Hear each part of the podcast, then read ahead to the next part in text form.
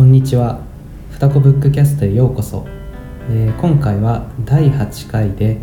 海辺のカフカとカフカについてというテーマでお送りしていきます、えー今回もですねゲストをお呼びしています、えー牛島くんという方なんですけれどもえー、と実はふたこブッククラブを僕が始めた時に、まあ、一緒にあの始めようよって言って、えーと協力してくれてで第1回と第2回かなぐらいまでは参加してくれててちょっと最近はあの来られてないんだけれどもあの僕の昔からの友人ででで村上春樹仲間の、えー牛島くんです。はじめまして牛島です。えっと牛島くんはあれですよね村上春樹作品の中では海辺のカフカがうん。一番好きっていうふうに、まあ、自分はあの思って思っていてというか、まあ、よく本人も言ってるんだけれども、うんうんあのなんだろうこのまあ海辺のカフカじゃなくてもいいんだけれども、ん。村上春樹作品との出会いとか、うん。こうカフカにはまっていった過程とかうん。ありますか、なんかなんだろう改めて録音すると牛島くんって呼ばれるのが面白いな、えーちょっと雑談なんだけど思って、えーっとしまったんだけどまあそうですね、えっと、出会いとかえーっとなんだっけ？えーっと出会いか。うん。出会いで言うとえーっとでも今おっしゃってくれた通り、えーっと海辺のカフカが一番好きな作品なんですけど一番最初に読んだのも海辺のカフカでで大学2年生の秋とかですかね、うんうん大学の図書館で、まあ、ふと手に取った本が海辺のカフカ。で、まあ、それまで村上春樹さんの、まあ、印象っていうのがなんだろう文体に癖があるだとか、世界観が独特っていう印象は持ってたんですけど、まあ、そこで初めて実際に読んでみてそうですね単純にめちゃくちゃなんだろう面白いなという感想を抱いてそこから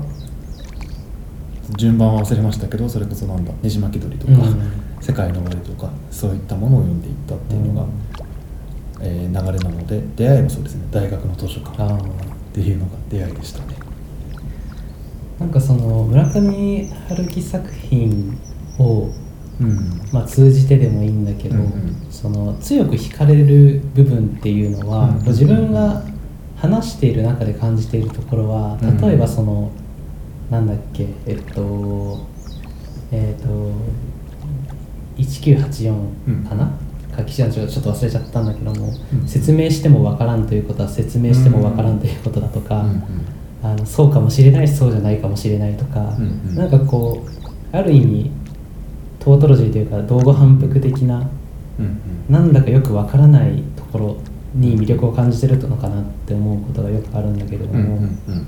こう具体的に村上春樹作品について惹かれてるところとかっていうのはうんありますか、あでも今言ってくれた部分が結構強いなって思っててやっぱその多義的な解釈ができるっていう部分はすごい面白いところであって、まあ、かつそのそれを解釈する過程でもうその解釈自体が何て言うのかな自分に対しても跳ね返ってくるというか経験をもおー元にした上で解釈していくプロセスが自分の中にできる。あっていうのがすごい面白いなと思っていて、まあ、それこそ今回、えータイトルが「海辺のカフカ」ですけど今回だと大島さんうん。が、えっと、言っていたよ言葉で相互メタファーっていう言葉があったと思っていてでこの作品において相互メタファーっていうのはあの、まあ、一つは森ですと。うん森が迷宮のような形をしているっていう話とあとは自分の中にある蝶の形があの迷宮のような、うん。あの形をしている。の蝶ねああそうそうそう。で、まあ、森をくぐり抜けると同時にそれは、まあ、自分自身に対して、まあ、探求をしていくことだ。うんっていうのがまあ相互にメタフォリカルだよねっていうあの話があったと思うんですけどなんか村上春樹さんの作品もなんか作品をどんどん読んでいくことを通じてその自分の中の腸をなんか体験しているというか、ああそういった感覚がすごいあるなって思っている。いい例えだね。それがすごい面白いなっていううんところですね。その読んだ瞬間に意味がわからないというかなんかもちろん言葉として解釈できるんだけれども、うん。それが言いたいところの本当の意味みたいなところは、こう読んだ時はなんだろうな正直思い当たる節がないっていうことがあったとしてもある時ふとなんか自分の人生のある一場面において、うんうん。ああの言葉ってこういうこと言ってたんだって気がつける時が来た時がいいよねっていう、すごいわかる確かに。うん。それで、えーと「海辺のカフカ」の小説自体の話に入っていこうと思うんですけれども、この小説は牛島君にとっては一言で言うとどんな小説なんですか？ああなるほど。えっと一言で言うと、まあ、人の成長をよく映している小説だなって思ってて、うん。まあ、そのなんだろう色合いが村上春樹さんの作品の中でも一番強いのかなとうん。思っていますと。はいはい。で成長っていうのが何かっていうところで言うと結構いろんな成長が出てくると思ってて、うん。まあ、例えばカフカ君っていうのは結構そのなんていうのかな。あの未だ知らない自分を探しに行くというか、あのまあ、結構そのなんでしょうね、まあ、物語の中では結構まだ未成未成熟って言ってもまあ一般の、なんだろう世の中と比べると全然成熟してるような。そうだよね。あの15歳とは思えない セリフ回しとかあったりするからね。そう15歳なのに体めちゃくちゃちゃんと鍛えてるし、まあ、精神もかなりなんでしょう独立して、考えられるっていう部分があったりとかはすると思うんですけど、まあとはいえまだそのなんだろうな、まあ、自分自身と戦うっていうことに対しての、まあ解像度というか意識うんうん。があまり持ててないようなうん。状態で、まあ、結構それこそなんだろう旅に出れば迷いは全部解決するんじゃないかっていうあのなんか時期って時期というかそういった心境の時ってあると思うんですけど、うん。結局その旅が終わった後もあまり解決していないみたいな状態ってあると思ってて、でカフカ少年は結構外に答えを求めているうん。っていうのが一番最初の状態。うん。なので、まあ、彼はその場所とか環境をひたすら変えたがってた。っうんうん。ていうところがあったと思ってて、まあカラスと呼ばれる少年は最初から場所があまり意味がないよって話をしてるんですけど、ただ言葉ではわからないと、うん。実際に四国まで行ってみて、うん。いろんな経験をして、まあ、最後佐伯さんを許すことによって彼は救われるうん。っていうシーンがあると思うんですけど、まあ、そこでようやくあの場所は関係なくて問題はやっぱ自分自身の中にあったんだっていう、まあ、彼が佐伯さんの血を飲んでその彼の中で何かが溶解していくようなっていうあの描写があったと思うんだけど、なので結構カフカ少年の成長っていうのはなんだろうなあの人間が結構誰しもが経験するような成長かなって思っているし、まあ、自分自身もそういう時期はあったのですごい、うん。なんだろう自分事として考えられうん。る成長かなって思っているっていうところがありますと。うんうん。あの村上春樹作品によく登場するセリフとして、うん。じ私たちは自分自身から自身から逃れられないっていう、うん。まあ、そういうセリフがよく出てくると思うんだけど、うんその私たちは私たち自身から自分自身から逃れられないんだっていう境地に行くまでには結構なその紆余曲折というか人間的な内面的な成長が必要でそのプロセスっていうものがちゃんと描かれてるのが多分「メロンカフカ」っていう作品なんだろうなと思いました。うんうんうんうん。いや確かにね。ででカフカ君の他に小説内で成長している人があと2人いると思っててで1人が中田さんだと思ってるんだけど、このなんかカフカ少年はどっちかっていうとなんだろう自分が知らないものを知ることを通じて自分の中にあるわだかまりだったりとか、まあ、課題をまあ最終的に解決していったとうん。いうのに対して中田さんはなんか今まで結構知っていたんだけど諦めてたというかもうどうにもならないよねっていうことに改めて向き合うっていう決断をしていく。でその過程でまあいろいろ知っていったりとか成長をしていくわけだけど、なんかその決断の瞬間の気持ちが全然違うと思っててカフカ君ってなんだろううんなんていうのかな、まあ、全然わからないけどどうなるか本当にわからないけど、まあ、自分が自分はここにいちゃいけないとかこの状態の自分は良くないっていうので、とりあえず行動してみる。で中田さんは自分がまあ影が薄いのは分かってて頭が悪いっていうのは分かってたけどもうどうしようもないからこのまま死ぬしかないなと多分思ってた、と思っててまあそれがジョニー・ウォーカーさんの、まあ、急遽なあの出現によってうん。向き合うっていう決断をしていく、っていうなんかその成長の仕方って全然違うなって思ってるんですよね。ああなるほどだから言い換えるとカフカ君は自らの意思で、まあ、それが正しいかどうかはともかく原因環境を変えると何かが変わるんじゃないかっていうことを期待して外にあの自分をこう晒していっていて、で中田さんは半ば状況に要求されてというかあの猫を殺すかジョニー・ウォーカーを殺すかみたいな二者択一を強制的に迫られたことによって、まあ、意思というよりはうん。半ばなんていうのかな。まあ本当に外圧によってというか決断をした。そこの差があるっていうこと。あー難しいね。外圧によって、まあ、結結果的には外圧によって決断したんだけど、うん。なんかなんだろう。中田さんの場合はまあでも自分の意思もあると思ってて、ん。なんかもうなんか結構自分の人生でも結構ありそうだなって思ってるんですよね。例えば、はい。まあ、カフカ君の例だと結構そのなんだろうなあの誰でも今いる場所を変えれば自分は変わるんじゃないだろうかみたいな気持ちを持つことってある気がしてて、うん。で中田さんの例で言うとちょっと先だから分かんないけど、うん。結構行くところまで行っちゃうともう人生積んだなというかこれはもうどうしようもできないことなんだなって思うことが出てくると思ってて、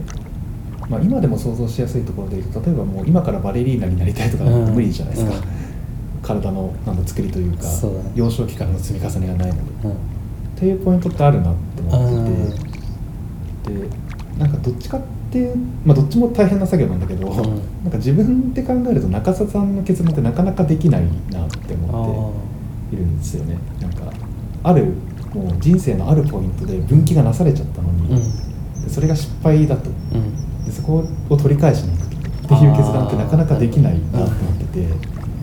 なんかそのなんだろうね未来に対するものを取りに行くか過去を回収しに行くかみたいなああ差であのねベクベクトルというか向かうか向かい方が違う。っうんうん。ていう意味合いで、まあ、成長の仕方も違うっていう話。なるほど。原因の所在というよりは時間軸的にどっちを思考してるかというか、うん。どっちを向いてるかみたいな差もあるっていうことか。あ、うん。確かにそうだね。そういった捉え方もできるほどでそう時間軸的に戻ってるんだけど、まあ、あえて成長した人物として佐伯さんの名前は出してないんですけどうん。なんで出してないかでいうと、まあ、受動えっ、と受動的な姿勢を持ってるか主体的かどうかっていう差かなって思ってて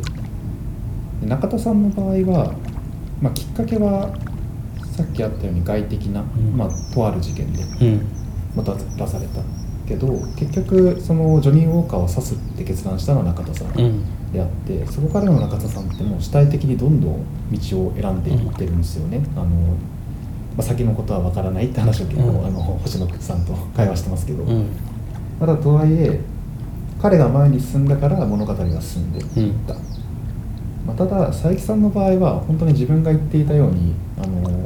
まあ、死という電車をずっと待ってる状態でこの2人はどちらとも多分過去に対して課題を持っててでそれが本当にどうしようもないことであって、まあ、ただそのどうしようもないことをずっと引きずって生きている。もうそこにとらわれて生きてしまっている、まあ、佐伯さんの言葉を借りると抜け殻みたいな表現をしてたかもしれないですけど、ただ、まあ、佐伯さんは本当に待ってるだけ、中田さんは待ってただけなのでまあ、成長っていう意味で言うとやっぱ中田さんが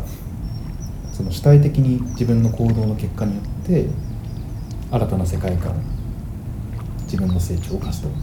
たのかなって思ったりしますね。確かに。あのーそう最初に出てきた中田さんはうん。割ともうなんて言うんだろう。自分はこう昔そういうなんだっけあの熱を出して全て記憶を失ってしまうっていう事件があってうんうん。で自分の性質はもう変えられないからしょうがないんですみたいなうんうん。感じだったと思うんですけどうん。そのジョニー・ウォーカーの意見があってからはいや自分はもうこの安全な中野区を出て四国へ向かわなくてはならないっていうふうに、なんか明確にこう自分の、まあ、それこそコンフォートゾーンを出るじゃないけど、うん。安全地帯をこう出ていくってことを自分の意思で選び取るっていうのはありますよね。うんうんうんそういうのが文体にけ顕著に出てる箇所があって、例えば知事がカタカナから漢字になったりほう。途中から変わるんですよ漢字に。そうなんだ。ん。知らなかった。それって多分中田さんの中で、んあの文字っていう存在がうん。広がっていった。っうんうん。ていう、まあ、成長なわけであって、はいはいそういったところにすごいなんだろうな、まあ、文体からも見れるっていうのがすごい面白いなって思ってて、またちょっと話変わるけど星野くん、うん。星野星野ちゃんか。星野ちゃん。星野ちゃん。星野ちゃん。星野ちゃんもなんか多分彼らほどではないんだけど、うん。成長してるんですよ、あしてるね。そのなんかなんだろうベランメイみたいな感じだったけど、うん。太鼓トリオを聞いて感動するみたいなそういう内面的な成長は分かりやすいところだとそあるよね。うそうそう。なんかあれすごいなんだろうイメージしやすくて、うん。なんか例えばなんだろうなあの普通の学生がうん。いきなり IT スタートアップにうんインターンしましたってなった時に、いきなり KPI やら KGI やら、うん。なんかよくわからない概念をうん。バーってぶつけられるような経験ってなんか、まあ、特に IT 系だとある気がしていて、うん。カタカナわからないみたいな、話がある気がしているんだけどなんか星野ちゃんの成長って結構なんかそういったものなのかなって思ってて意味わからないものを浴びせられ続けてるんだけど、うそこであでもそうだね。そこで逃げなかったってのがでかいのかもしれない。はいはいはいはい。そういう意味では星野ちゃんも多分克服してるんですね。っていうのはなんか彼は自分を語る描写で自分は逃げ続けてきたって言ってるわけ言ってるね。言ってる言ってる。で彼は今回逃げてないんですよね、うん。あの本当に何だろう理論を超えたようなことが起きてるにもかかわらず、だからそういった意味で言うと彼もやっぱ過去の自分に対して戦って、あの勝っている確かに。っていうところがあるなって今ちょっと話してて。面白い。そっかだからその海辺のカフカが成長物語であるって言った時に、我々は当然カフカ君がこの旅に出て成長して帰ってきたみたいな話として、まあ、もちろんそれも一つの読み方ではあるんだけれども、そこにばっかり注目しちゃうんだけど、うん実はその周辺的なキャラクターの人たちっていうのもいろんな側面で彼らなりのせ成長している。うん。うんでその中で佐伯さんっていうのはあの自分も言っている通り、うん。完全な縁うんとか、まあ、それこそ抜け殻のような状態になっていて、佐伯さんは変わらないまま死んでいってしまうんだけれども、うんうん。他の登場人物はみんな自分が逃げてきたこととか、うん新しい世界にこう挑んでいくみたいなことを通じて成長してるよねっていうことなんだね。うんうんうん。でなんか今思ったのはあのカフカあオーバーロードっていう意味でのカフカっていう話で言うと、うん。なんかそのどういうカフカなのかなっていう話があるかなと思ってて、まあ大きく分ける、まあ、ざっくり分けると多分身体的にカフカを与えるっていう話と精神的にカフカを与えるっていう話があると思ってて、で結論としてはみんな精神的カフカを与えた上で成長したと思っているんだけど、はいはいはいただ前提として身体的カフカかかってるよねっていう話があるかなって思ってて。例えばあじゃあ先にちょっと精神的なカフカの方の話をすると、それを聞いてパッと思いつくのは、うん。あの中田さんが残虐なシーンを見ている、うんうんあ見させられてるシーンっていうのはもういわゆる精神的なプレッシャーがかかっているストレスがかかってる状態だよね。でカフカ君は学校とか、まあ、あとあちょっと匂わされてるけどその家の中でのうんうん。あの、まあ、父親からの呪いとかうん圧力みたいなところかな、うんうん。であと誰だ？例えば精神的に負荷がかかってる。まあさっきの話で星野ちゃんとかなんかわけのわからない言葉にさらされてわけのわからない事象を見せられて、うんうんうん。僕だったら逃げますけどみたいなあの状況に。に対してちゃんと向き合ってるっていう。今日の今日までトラック運転手やってたのにいきなり空からねそう魚とかが降ってきて何言ってるか分かんないおじいちゃんみたいなのが乗ってきてみたいな。そうそうそう。確かにね。であその言いたかったのは身体的過負荷がうん。精神的過負荷に先行するんじゃないかってことが言いたかったんだけどこはい。れは何かっていうと、うん。本当にの意味で成長する精神的過負荷の前には絶対に身体的過負荷がある。つまほりカフカ君の場合は森に入る。うん。森を駆け抜ける。っていう行為が身体的に過負荷であって、うん。えー中田さんの場合はもうジョニー・ウォーカーをあのぐさって偏見をもうん。偏見を持たずにか。あ圧倒的偏見を持って突き立てる。そう突き立てる。っていうのはあれって身体的に負荷ですよね。まあ確かに。で星野ちゃんとかは例えば石をひっくり返す画面とか。ああ確かにそうだね。結構身体的にもだいぶ限界が来ているっていうのをくぐり抜けた先に精神的なさらなる過負荷があるっていう、あの話ををが頭に思いついてそういうのあるなって今思い返してみるとその話を聞いて今連想したのがあのーなんだっけ村上春樹さんのインタビューが何かだと思うんだっけちょっと記憶が曖昧なんだけれども肉体が変われば文体が変わるっていうことをよく言ってるじゃないですか、つまり精神あ肉体の変化によって文章を書くための精神の部分っていうところも変化をしていく。うん。うんなんとなく通じるところがある気がする。肉体的変化を通じてうん。精神的な成長がもたらされるんだっていう。うんうんうんうん。まあ確かにね。まあ面白いのはカフカ君は肉体研鑽をしてたんだけどなんかそれとは別の研鑽を経て成長したっていう。確かに。ねジムでねあの鍛えてるシーンとかはあるんだけれどもうんうんうん。ああいうのじゃないんだろうね。あれってなんなんていうのかな。自分のために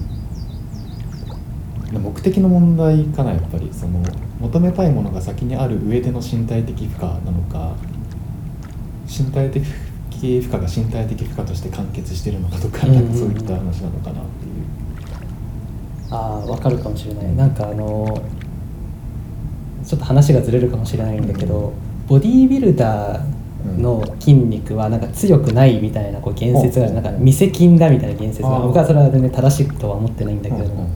だからそのなんていうのかな筋肉を使うための運動、まあ、つまりいわゆる筋トレ的筋トレと、あるいは星野君が石をひっくり返したように、うんこのなんか事態を食い止めるためとか、こう他者の危機を救うためみたいな、ん。こう外に向かって使ううまあ、力フィジカルな力みたいなものが、なんかその境界線になってるのかなと今話を聞いてて思いました。精神的に成長したいんだったら必然的にそういったレベルの身体的負荷ってもしかしたらかかるのかもしれない。そうだね。なんでかっていうとだってカフカ君ってコーチ行かなくてもよかったわけじゃないですか。確かに。あの精神的負荷が重要だったんだったら。そうだね。中田さんも別に中野区から出る必要だってなかったかもしれないし、星野ちゃんもトラックをわざわざ運転する必要はなかったかもしれない。てかなんならあの重い石を上げる必要はなかったかもしれない、うん。けど彼らはやって、うん。その結果おののの成長を手に入れている、うん。だからなんかそういった話なのかもしれないなと思ってて、あで今思ったのは佐伯さんはそれらをやっていたけど失敗したのかもしれない。おー。つまりもう一巡してる人彼彼女は。精神的な負荷はあのガールフレンドとボーイフレンドが殺害されてしまったことっていうのが多分一番の精神的な負荷だったと思うんだけど、うんうん肉体的な負荷っていうのは？まあ、その後例えばなんかいろいろしたって話をしてたと思ってて、うんうん。本書いてみたりとか、うん。ままあ、その過程でいろんな人に取材をうん。してったりとか、あ確かに確かに。そうそう。だから雷に落ちた人を取材するって結構狂ってるじゃないですか。確かに。なんかそもそもの話、で結構いろんな場所も多分行ったと思ってるし、結婚まがいのこともしたみたいな話をしてるし、結構多分いろいろやってたんですよね、うん。ただ面白いのは今精神的負荷と身体的負荷の話をしたけれどもその2つをしたところで何かがうまくいくとは限らない。もちろんそうだね。現実の世界では中田さんと星野ちゃんとカフカ君は偶然うまくいったんだけど、うん。佐伯さんはもしかしたらうまくいかなかった結果今のあの今のというか小説の中の世界のコーチにいたのかもしれない、つまり佐伯さんが精神的肉体的負荷を通じて救われていた世界線もあったかもしれないっていうことだよあねそうそうそうそう。だから例えば一番分かりやすい話でいくと結婚まがいのことをしたっていう話が、まあ、出てきたんだけれども結婚生活始めた結婚生活っていうものがこうすごく充足したものになっていて、抜け殻から脱することができていたかもとか、うんうんうんうん。そうそうそう面白い。それがうまくいかなかったのでなんか何事もあれじゃないですか。2週目って大変じゃないですか、うん。僕も浪人は二度としたいと思わないし。そういった話だと思うんですよ、ね。うん。1年本当に全力でやって、うん。2回目やるっていう話の、まあ、今言ったレベルのさらにレベルが高いようなうん。話を多分佐伯さんは1週目を数十年かけてやっていって、うんでもう無理だってなって多分戻ってきたのかなっていう考え方もありそうな気がしていて、うん。まあ、ってなると結構ずっと待ちというか列車が来るのをもう待ってますっていう姿勢もなんとなくわかる、うん。まあ、けどあれですですよね。最後の最後にやっぱカフカ君に対しては救いをもたらしたっていうのは本当に最後の力というか。確かに。うん。死に際の力を振り絞って、うん。あれがなかったらカフカ君はあっちの世界に残されてますから、うん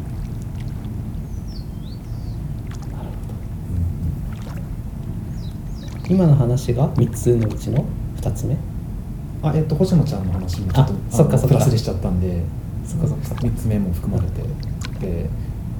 まあ、だからだから要はそうだね。未来志向の成長とん。過去へ対して取り戻しに行くような成長と、ん。あともっとあでもさそうかさっきの結論的に星野ちゃんも結構過去の自分を克服するみたいな成長かなっていう話、まあ、星野ちゃんが一番なんかなんだろう読者からすると身近というか。そう親しみやすい。親しみやすいような成長の仕方してるよねっていううん。その3つの話でしたね。それで、うん。えーっと海辺のカフカにおけるカフカ、うん。うん。あ圧の話についてしてきたんだけれども、うん。うん。もう一つ、えーカラスと呼ばれる少年うん。うん。とカフカのテーマで、まあ、話があるというふうに聞いてるんだけれども、うん。うん。うん。じゃあその話をしてもらってもいいですか？まあ、話があるという対象のものでもないんだがでもなんかなんだろうカラスと呼ばれる少年っていうのは結構なんかみんなの中にあるような概念な気がしていてっていうのはえーっとカフカ君っておそらく同年代においてはうん。かなり自分に対してプレッシャーとか負荷をかけてる方だと思うんですよね、まあ、身体的にも精神的にも。そうだね。だって他の15歳って言ったらなんだろう受験勉強したりとか部活とかしてるわけであって、まあ、彼みたいにまあそこまで厳しくあの自分を律するような人はいないわけであって、あまあ、プラス自分で律してるプラス、まあ、周りからのなんだろうその環境からの圧というかプレッシャーというか、まあ、彼の場合呪いって言ってるけど、うんそれに対して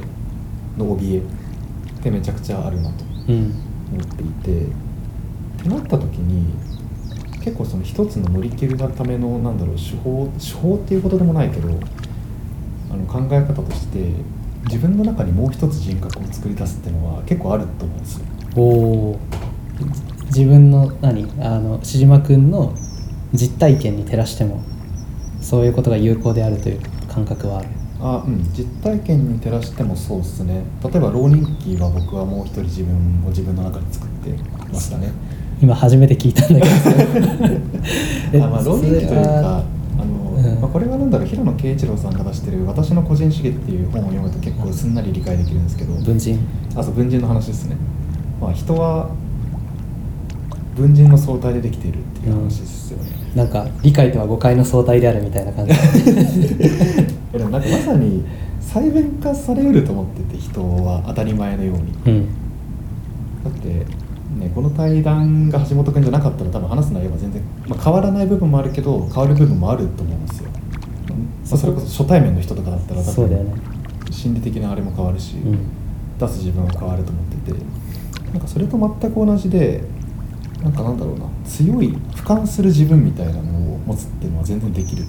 できるというかあの追い込まれたらなっちゃうと思うんですよね、ほ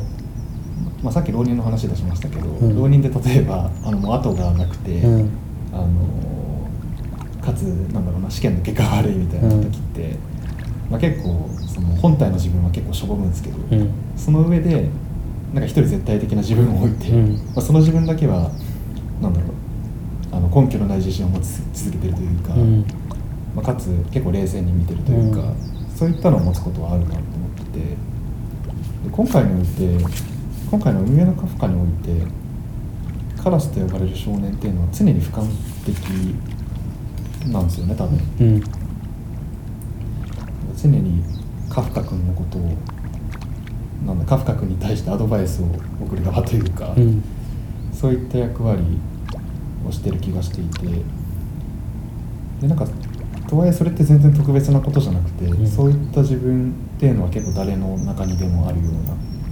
自分であるし、うん。まあ、一番冒頭に話したなんかこれこそ相互メタファーみたいな話ですよね、かなって思ったりはしてますね。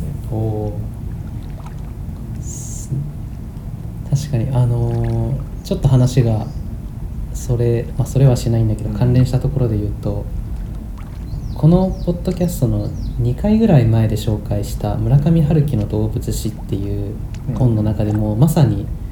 鳥っていうのはうん。物事を俯瞰する役割を与えられて登場するってういう話があってでこのカフカに登場するカラスも今言ってくれたようなカフカ君の中にあるん。まさに文人的な性格人格独立した人格だと思うんだけれどもその自分をメタ認知する自分っていうものがあというかそういう自我があるとするとそれに対して俯瞰的であるという性格からだからまあ鳥として描かれてるんだろうなっていうことをちょっと今話を聞きながら思いました。ちなみにその自分をメタ認知する自分っていう精神構造は自然発生的に生まれてきた。の必要に応じて。必要に応じて。だって うん。自然発生的に生まれますかね？なんていうか、うん。まあ、例えばちょっと言い方が悪いけど、うん。大学受験まで何も苦労をせずに育ってきた人間。っうん。ていうのはなんかサンプルケース的にも結構いてそれに困ってる人って結構あのいる気がしている気がしてるし実際いたいたりしたんだけど。つまり苦労がないことが苦労みたいな、うんおおなんか腹が立つ自分がいる 感じもするコメントだねそれは。でもでもそれはあれかもねその結構比較の問題であって自分も、まあ、ありがたいことに多分そんなにクリティカルな苦労はせずにここまでここまでというかまあ大学生とかなってたタッチだと思うしそれはまあ観測する側に委ねられる判断だとはもちろん思うんだけれど。も苦労っての苦労というか辛いっていうのは結局相対的な話でしかないので、うん。なんかそのただ行き地ってあるんですよね多分。行き地って結構客観的に数値化はできないけどある程度のものがあると思ってる。うん。ってのと、まあ、まあ自分の中でももちろん行き地ってあると思うんですけど、うん。それを超えたことがあるかないか。なるほど。で超えたことがある人は結構なんかそういったパターンなんだろうな。自分一人の精神構造じゃ対応ができない。うんっていう時になんだろうな、まあ、人格がどんどん増えていくというかうん。そういったことは全然ある気がしていて。まあなんだろうね、まあ、そう総合してあれかな。困難に立ち向かうというかなんか難しい問題でそれがまあ精神的にもかなり必要なこと。うん。に対してに直面して初めてそういった必要性が出てくるみたいなうん。類の話かなって思っている、っていう感じですね。なるほど。だからあれかその原因がなく生まれそういう構造が原因がなく生まれたわけではもちろんないんだけれども作為によって生み出されたわけでもなくってそのいある程度の一定の域値を超えたところ状況に直面した時にそのメタ認知していくというかうん。自我のまあ悪く言えば分裂というのかよく言えばこう整理していくというか役割を切り分けていく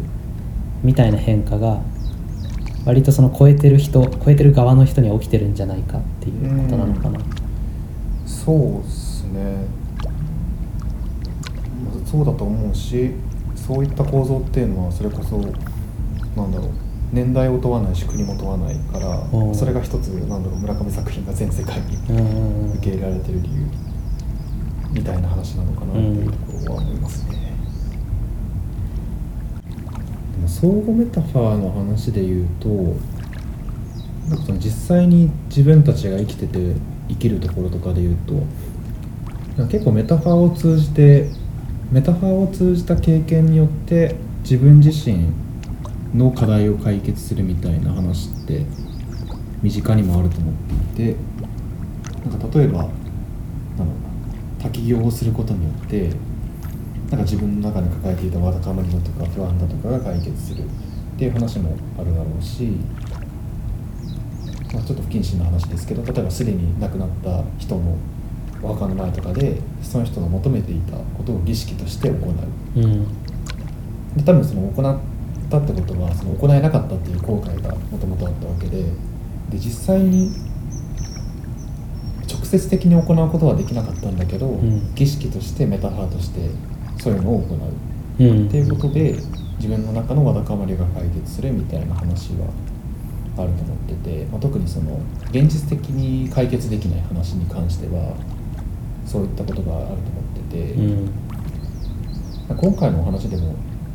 なんかよくよく考えてみると全部メタファーですよね。あの全部かどうかはちょっと分かんないけど例えばオイリクス王の呪いとかも、うん。オイリクス王は実際にあのげ原作というかギリシャ悲劇のオイリクス王ではオイリクス王は父を殺したりとか、まあ、直接的にしてるけどカフカ君の場合は、まあ、結構間接的な、うん。えー行為によって呪いを引き受けたりしてるしなんなら最後のあの森の中での総合メタファーの話とかもあれも実際に起こったかどうかわからないうん。っていう話だったりしているので、うん。なんかそういったことあるなってちょっとメタファーの話を聞いて思ったりしました。確かに。あのー最近騎士団長殺しをまた読んでるんだけれども、あれもまさにその話だなと思っていてあの絵の中に描かれていることを再現するのだっていう、うん。まあ、シーンがあると思うんですけど、うんうん。まあ、ちょっと話がそれちゃうかもしれないんだけど、うん。なんかそのなんていうのかな。多分我々が抱える問題っていうのはうん現実的なレベルで現実的な方法で現実的に解決しなきゃいけない課題っていうもの例えば仕事上の問題とかがある一方でそのさっき言ってくれたみたいなその例えばもう亡くなってしまった人に対して我々は何もすることはできない。覚えておく以外のことは何もできないんだけれどもそういった人たちに対してある意味、まあ、残された側の自己満足なのかもしれないんだけれども、儀式とか何かその形をなぞったりだとかうんその物理的には何の解決にもなってないんだけれども我々が真心真心を持ってこうん。う執り行う何か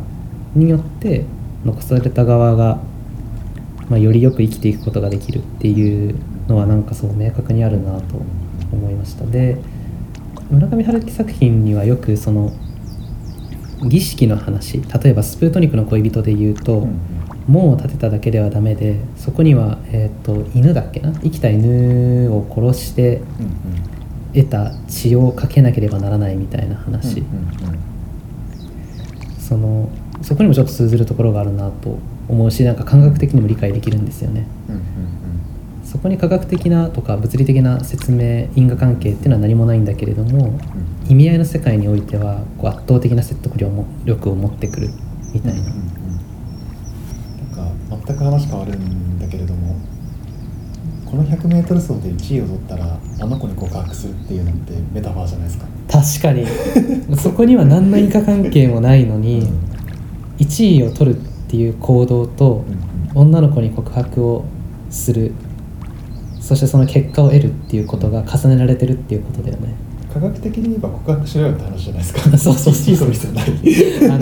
レースしないで告白してくださいっていう話なんですけど。ただそれが象徴になるんですよね自分の中で、メタファー的に1位を取るっていうことを通じて、うん。自分の中でそれが印となり象徴となり自信となる、うん。から告白できるっていうロジック、でなんか似たようなことっていろいろあるなって今思ってて、なんだろう例えば明日すごい大事な取引先で仕事のプレゼンがありますってなった時に、前日に、まあ、それこそさっきの滝行とか、う あとなんかめちゃくちゃ追い込むようなワークアウトをしたり、うん。まあ、ランニングをしたりとか、うん。そういった儀式をメタファーとして行う、うん。別になんだろうな本当に科学的に言えばプレゼン頑張れっていう話なんだけど、それをやることによってそれが象徴となって自分に活力が湧いたり自信がついたりする、っていうのはあると思っててだから結構なんか現実的な問題を解決するためにメタフォリカルに何かを行うみたいなことってあるなっていう。結構あるよね、うん。しかも面白いのがその直接関係はないことをしたことによって自分に自信がついて現実世界においてもそれがうまく作用するみたいなこともあるからうんうん。なんかそのメタフォリカルなレベルでの行動と現実的なレベルでの問題解決っていうのは別個のものではなくって結構重なり合ってるなって今の話を聞いて思いました。うんうんうんうん。確かに。でも結局はちゃんと向き合わないといけないっていうのをカフカ君が証明してますね。そうだね。彼はメタフォリカルにワークアウトをあのひたすらすることを通じて強くなりたいって言ってたわけだけど、結局強さは外じゃなくて自分の中にあるってことに最終的に気づいてうん。気づいたわけだから。なんかだから象徴を象徴としてとどめておくっていうのはなんかそれはまたそれで完結というかあ っていうようなそうだね感想を今ちょっと思いついた。ー